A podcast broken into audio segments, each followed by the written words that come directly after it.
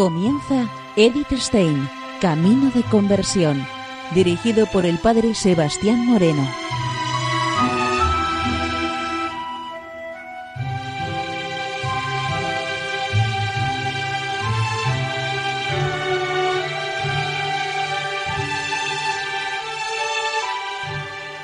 Muy buenos días, nos de Dios.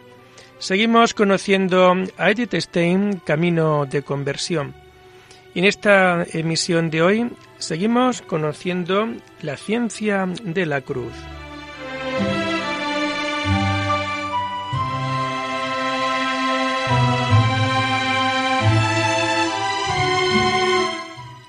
Nos comenta Edith Stein lo siguiente.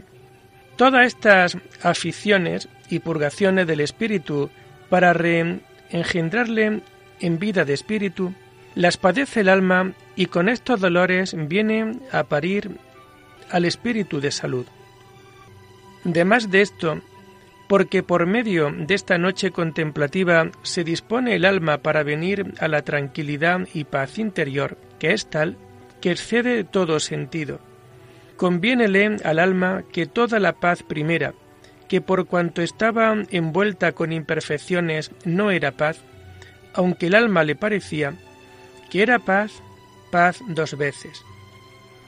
Había adquirido la paz del conocimiento sensitivo y espiritual, y se veía rodeada de la plenitud de esta paz en el sentido y en el espíritu. Pero antes tiene que someter al alma a una purificación. Tiene que serle quitada y destruida esta paz para experimentar el cumplimiento de aquella palabra. Quitada y despedida está mi alma de la paz. El alma padece muchos temores, luchas e imaginaciones, por el sentimiento de estar perdida para siempre. Es que trae en el espíritu un dolor y gemido tan profundo que le causa fuertes rugidos y bramidos espirituales, pronunciándolos a veces por la boca y resolviéndose en lágrimas, cuando hay fuerza y virtud para poderlo hacer aunque las menos veces hay este alivio. Con las aguas caudalosas, así este rugido y sentimiento del alma algunas veces crece tanto que anegándola y traspasándola toda, la llena de angustias y dolores espirituales, todos sus afectos profundos y fuerzas sobre todo lo que puede encarecer. Tal es la obra que en ella hace esta noche encubriéndola de las esperanzas de la luz del día. Del mismo modo, la voluntad es traspasada con estos dolores, dudas y temores que no tienen fin.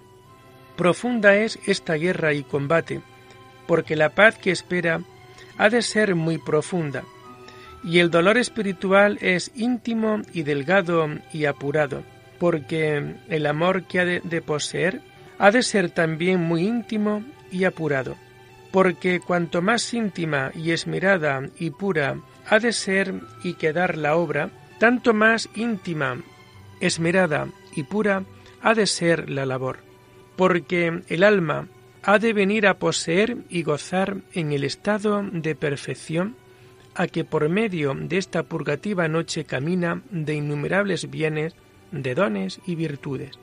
Primero ha de quedarse desnuda, vacía y pobre de ellos, y le parezca que de ellos está tan lejos que no se puede persuadir que jamás ha de venir a ellos.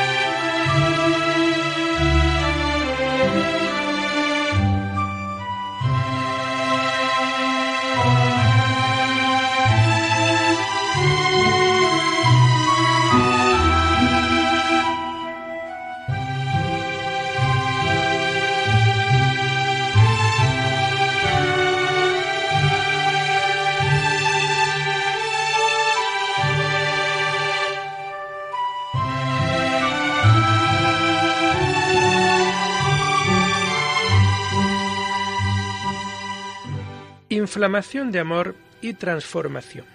En las angustias de muerte de la noche del espíritu se han ido calcinando las imperfecciones del alma, al igual que el madero en el fuego. Se libra de toda humedad para poder encenderse en el resplandor del fuego. El fuego que primero pone al alma incandescente y que luego la hace llamear es el amor. Así se ha realizado lo que anunciaba el segundo verso de la canción de la noche, con ansias en amores inflamada. Es un amor apasionado en el cual queda inflamada, pero es un inflamarse en el espíritu y tan distinto del que se excita en la parte sensitiva como la parte espiritual lo es de los sentidos. Es un amor infuso que se manifiesta más como pasivo que como activo.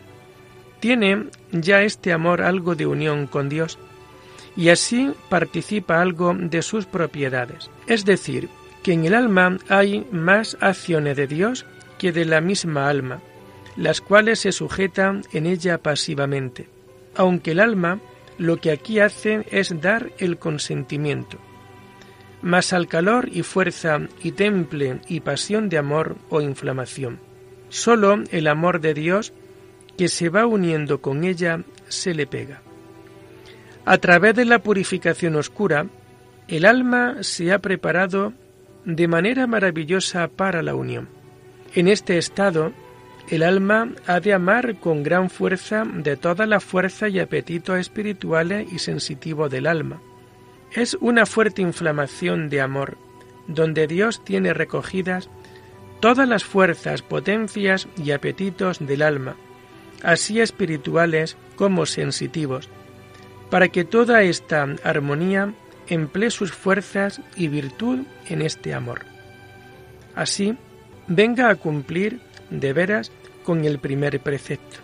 Cuando el alma se siente inflamada y herida de amor, y sin embargo se ve todavía sumida en tinieblas y dudas, sin la dichosa posesión del amor, se despierta en ella el ansia que con todos sus apetitos la lleva hacia Dios. En todas las cosas y pensamientos que en sí revuelven y en todos los negocios y casos que se le ofrecen, ama de muchas maneras y desea y padece en el deseo también a este modo de muchas maneras en todos los tiempos y lugares.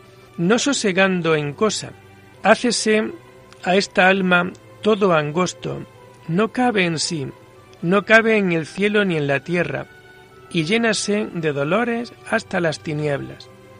Es un penar y padecer sin consuelo, y hasta de cierta esperanza de alguna luz y bien espiritual. Su ansioso impulso y su pena crecen continuamente de una parte por las tinieblas espirituales en que se ve sometida y de otra por el amor de Dios que la inflama.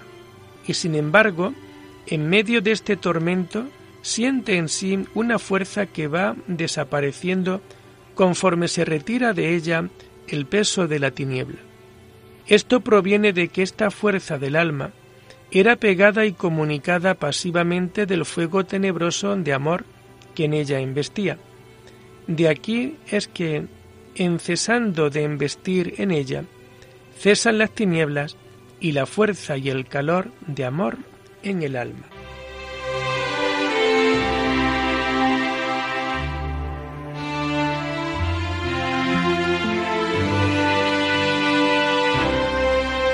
Nos comenta Edith Stein lo siguiente.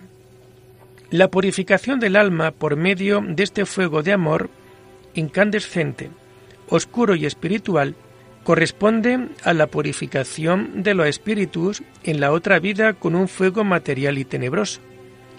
Así alcanza la pureza del corazón, que no es otra cosa sino el amor y la gracia divina. Es la sabiduría divina que en la oscura contemplación purifica e ilumina las almas.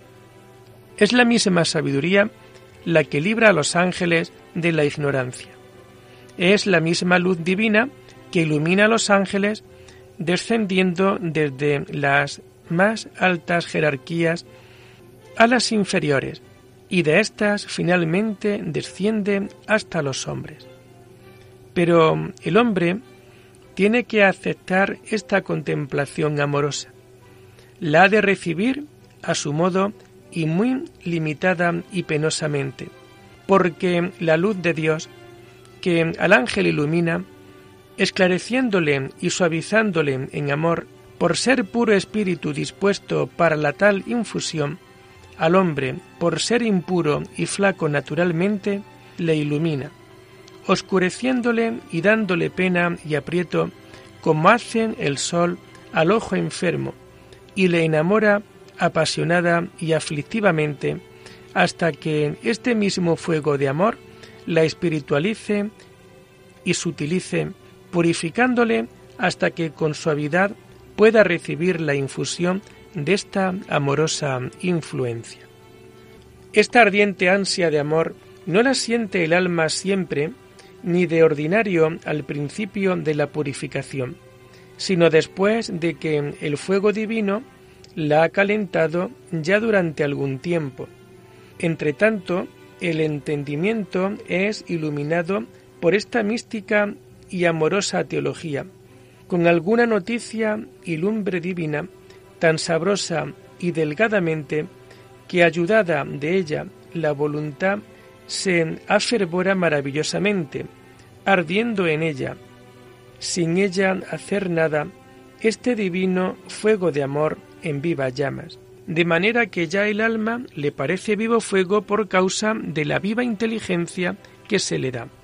Y este entendimiento de amor con unión de estas dos potencias es cosa de gran riqueza y deleite para el alma, porque es cierto toque en la divinidad y ya principio de la perfección de la unión de amor que espera.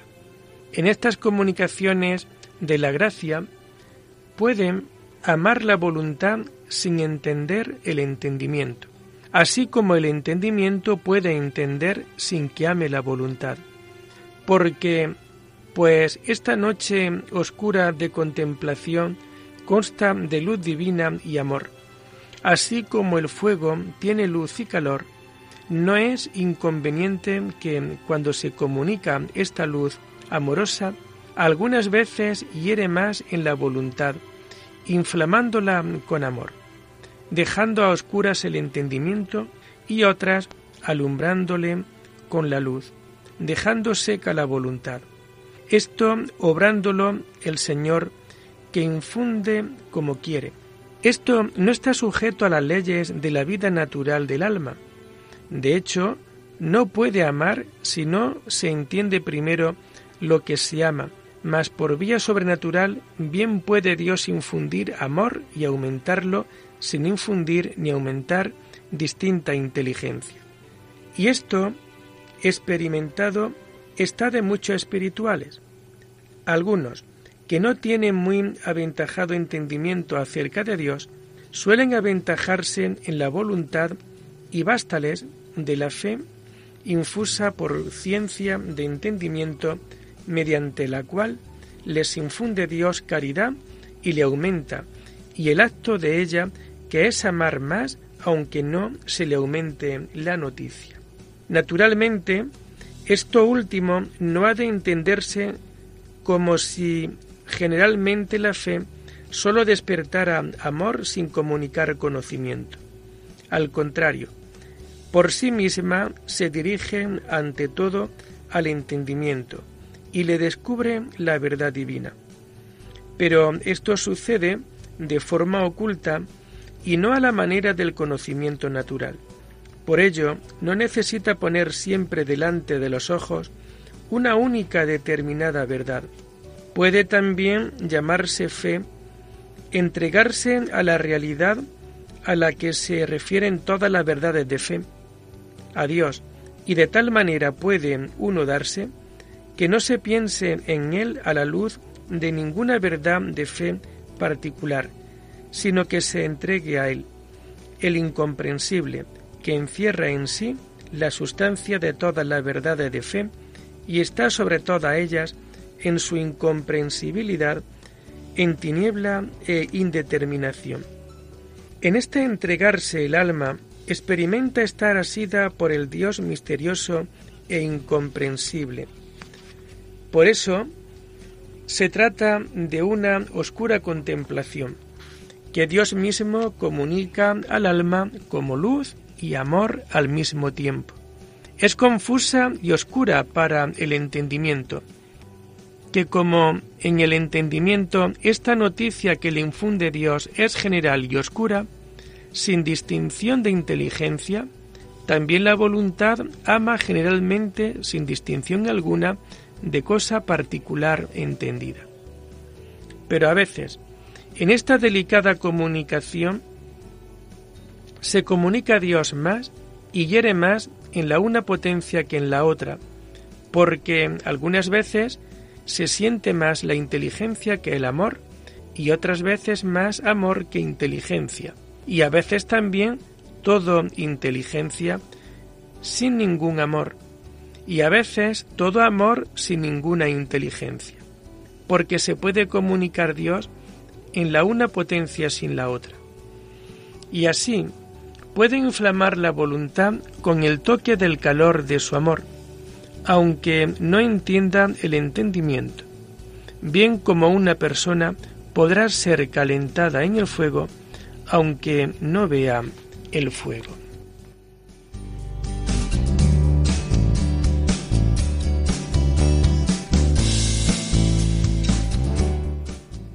Pero cuando el conocimiento secreto se desborda en el alma, en medio de estas oscuridades, es ilustrada el alma y luce la luz en las tinieblas. Con una serenidad y sencillez tan delgada y deleitable al sentido del alma, que no se le puede poner nombre, unas veces en una manera de sentir de Dios, otras en otra. A pesar de la purificación contemporánea del entendimiento y de la voluntad, la contemplación se siente generalmente con amor en la voluntad antes de que llegue el entendimiento como conocimiento. Esto se explica por el contraste entre el amor que se experimenta como sufrimiento, pasión, y como acto libre de la voluntad. Aquella inflamación de amor más es pasión de amor que acto libre de la voluntad, porque hiere en la sustancia del alma este calor de amor, y así mueve las afecciones pasivamente. Y así, esta antes se llama pasión de amor que acto libre de la voluntad, el cual en tanto se llama acto de la voluntad en cuanto es libre, porque estas pasiones y afecciones se reducen a la voluntad por eso se dice que si el alma está apasionada en alguna afección, lo está la voluntad.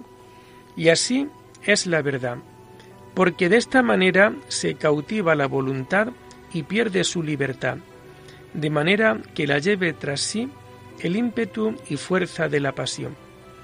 Y por esto podemos decir que esta inflamación de amor es la voluntad, esto es, inflama el apetito de la voluntad y así, esta antes se llama, como decimos, pasión de amor que obra libre de la voluntad. Y porque la pasión receptiva del entendimiento sólo puede recibir la inteligencia desnuda y pasivamente, y esto no puede sin estar purgado, por esto, antes que lo esté, siente el alma menos veces el toque de inteligencia que el de la pasión de amor. Porque para esto no es menester que la voluntad esté tan purgada acerca de las pasiones, pues que aún las pasiones le ayudan a sentir amor apasionado. Esta inflamación y sed de amor, por ser ya aquí del espíritu, es diferentísima de la otra que dijimos en la noche del sentido.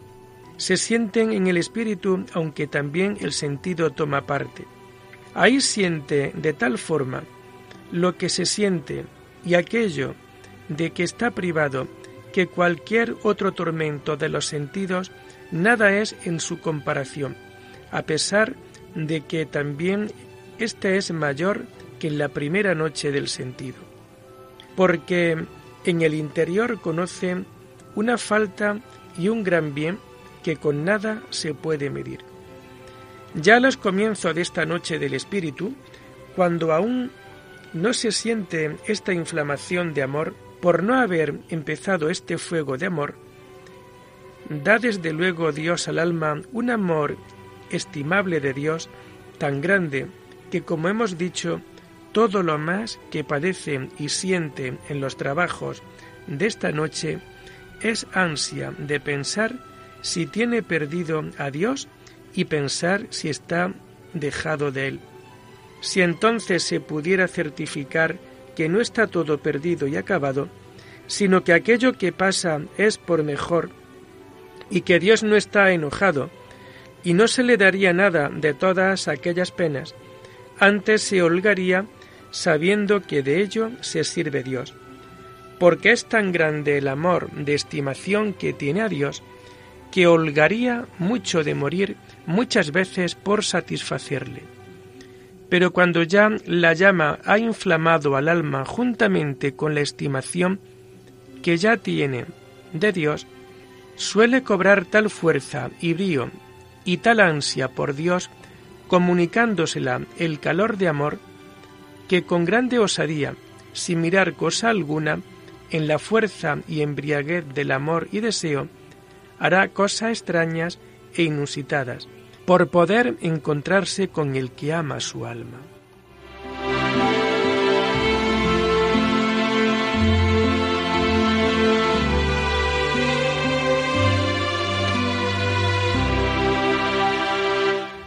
Y lo dejamos aquí por hoy, invitándoles a seguir profundizando en la vida y en el mensaje de Edith Stein. Hasta la próxima semana. Muy buenos días en el Señor.